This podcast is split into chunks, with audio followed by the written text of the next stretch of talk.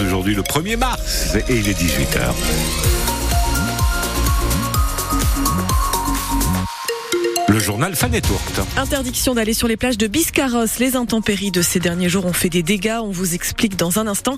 Et d'ailleurs, la pluie revient, Laurent. Oui, pour cette nuit, demain aussi, Météo France prévoit un régime d'averse. Les vents un peu forts sur le bord de mer, les rafales à 75 km heure.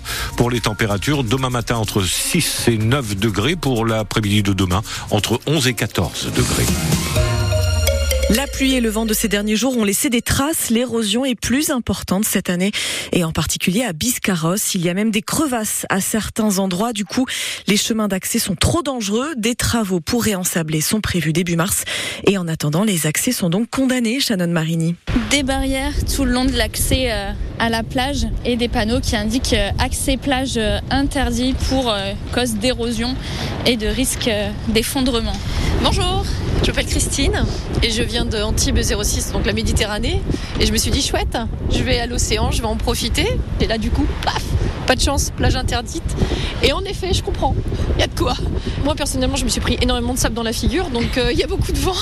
Mais je pense que le danger est là, donc euh, mieux vaut ne pas risquer d'aller sur la plage. Nicolas, un habitant, regarde l'horizon. Quand on voit l'hôtel de la plage ou euh, le restaurant, la playa, où on voit les enrochements, que d'autres années, on voyait que le sable s'enlevait, mais on s'était pas au niveau des enrochements. Donc effectivement, c'est assez impressionnant cette année. Je m'appelle Nathalie Binquet et je suis adjointe à l'environnement à la ville de Biscarrosse. On peut dire que c'est en 2014 que nous avons subi également une très forte poussée d'érosion qui est similaire à celle que nous avons aujourd'hui. Fermeture donc euh, tout ce week-end et puis avec euh, l'arrivée des beaux jours, le balai des camions bennes remplis de sable pour euh, reconstituer cette plage avant l'ouverture de la saison. Les parkings et pistes cyclables du lac nord de Biscarrosse restent eux aussi fermés. Les arbres ont les pieds dans l'eau et en plus ils ont été fragilisés par les dernières tempêtes donc ils risquent de tomber.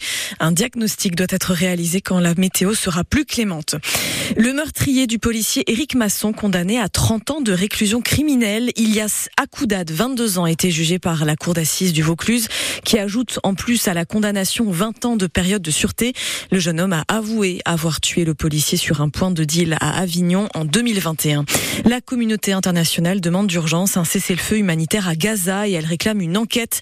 Des tirs israéliens ont tué plus de 100 Palestiniens hier lors d'une distribution d'aide humanitaire. 45 personnes arrêtées en Russie en marge des funérailles d'Alexei Navalny à Moscou. Des milliers de personnes étaient présentes. L'opposant au régime de Vladimir Poutine est mort le 16 février dernier en prison dans des circonstances troubles. Lactalis et les producteurs de lait trouvent un accord. Le numéro 1 mondial du lait achètera 425 euros les 1000 litres pour les mois de janvier, février et mars, soit 5 euros de plus que la dernière proposition de Lactalis.